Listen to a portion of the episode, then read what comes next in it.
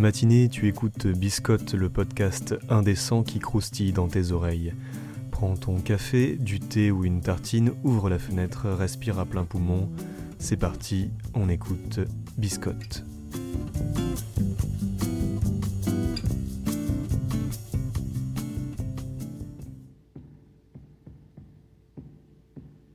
Le monde se divise en deux catégories.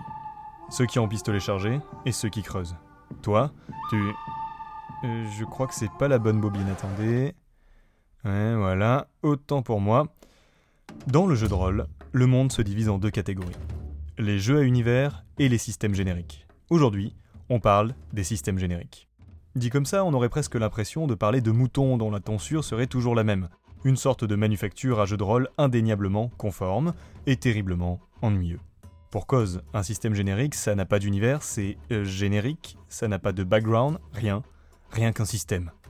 Mais le système en soi, c'est déjà énorme. En design, un système fait partie intégrante de l'univers qu'il veut créer, de l'ambiance, et on le comprend parfaitement. Si vous mettez l'accent sur les caractéristiques de combat, votre système générique sera évidemment axé sur la baston. Et vous aurez plutôt du mal à orienter vos séances sur de l'enquête. Donc, premier verdict, un jeu de rôle générique n'est pas vide. Il est surtout orienté pour permettre au maître de jeu de valider un cahier des charges via lequel il saura quoi piocher ou pas piocher à l'intérieur du système générique. Ça nous amène à un second point. Contempler un système générique en l'imaginant vide revient à contempler la propre vacuité de son imagination. Je sais, c'est rude, mais comprenez bien que ce genre de jeu de rôle est une manne céleste donnée à votre inspiration pour lui permettre de s'envoler.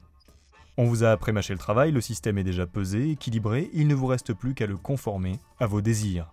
Avec, ne le cachez pas, hein, une joie immense. Et là encore, vous avez le choix. Car il reste néanmoins différentes catégories de systèmes génériques, correspondant souvent aux univers les plus connus. Science-fiction, médiéval fantastique, etc. De l'open source à la mode Linux, avec des flopées de fans dédiés qui font pulluler joyeusement leur création. Je terminerai maintenant sur un dernier point. Les jeux de rôle à univers, c'est bien, mais il nous invite souvent à rentrer dans des imaginaires complexes, intenses, difficiles à prendre en main. L'avantage du système générique, c'est qu'il touche à nos racines communes.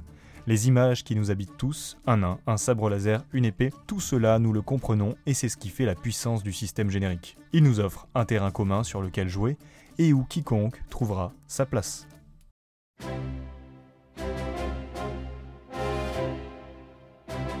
Il y a un système générique que j'affectionne tout particulièrement en grande partie parce qu'il est d'une simplicité déconcertante, mais aussi parce qu'il permet un compromis entre l'élasticité et le cadrage.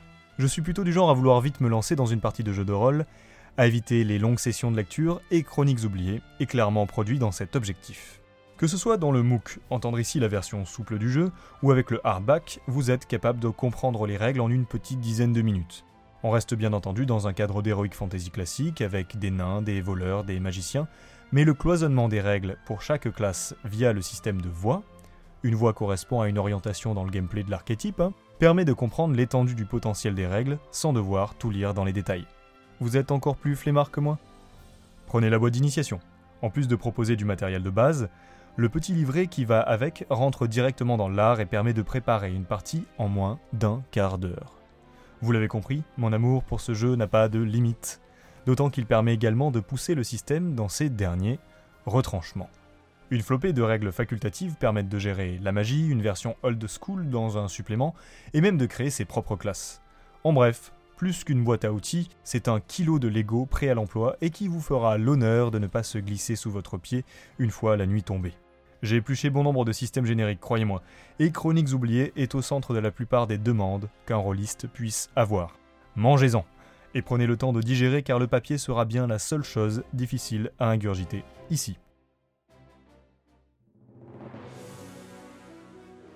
Nous nous étions quittés sur un petit quiz spécial barbare, et c'est l'occasion de vous donner les réponses.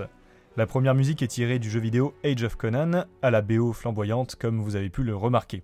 Le morceau s'intitulait The Dreaming. Waouh, j'arrive à parler anglais maintenant. Le second morceau était de Basil Doris avec main title de Conan le Destroyer. Hélas, oui, il y a une suite. On termine avec une bande originale littéralement burnée. Oui, oui, pour les plus anglophones, ça parle de couilles, effectivement. C'est celle de Ronald le Barbare, un obscur film d'animation nordique dont le morceau hard rock s'intitulait Barbarian Rhapsody. On note les bonnes références de Martin Preisler et Mads Storm. J'espère que vous avez réussi à tout trouver et je vous conseille ce petit film d'animation un peu potache qu'est Ronald le Barbare. En attendant, il est temps de préparer le thème du prochain biscotte et je vous laisse sur la musique d'un film qui nous aura tous énormément marqués.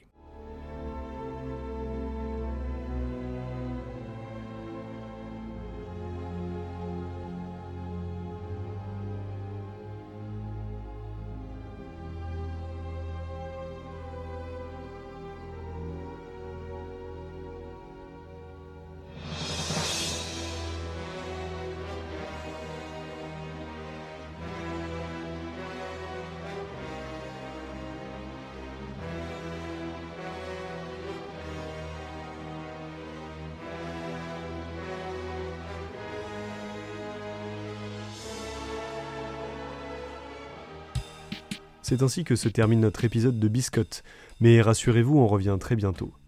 En attendant, vous pouvez nous rejoindre sur les réseaux sociaux, Facebook, Instagram et Twitter. Biscotte est disponible également sur la plateforme Encore et bien d'autres plateformes de podcast, mais aussi sur YouTube. A très bientôt pour de croustillantes aventures.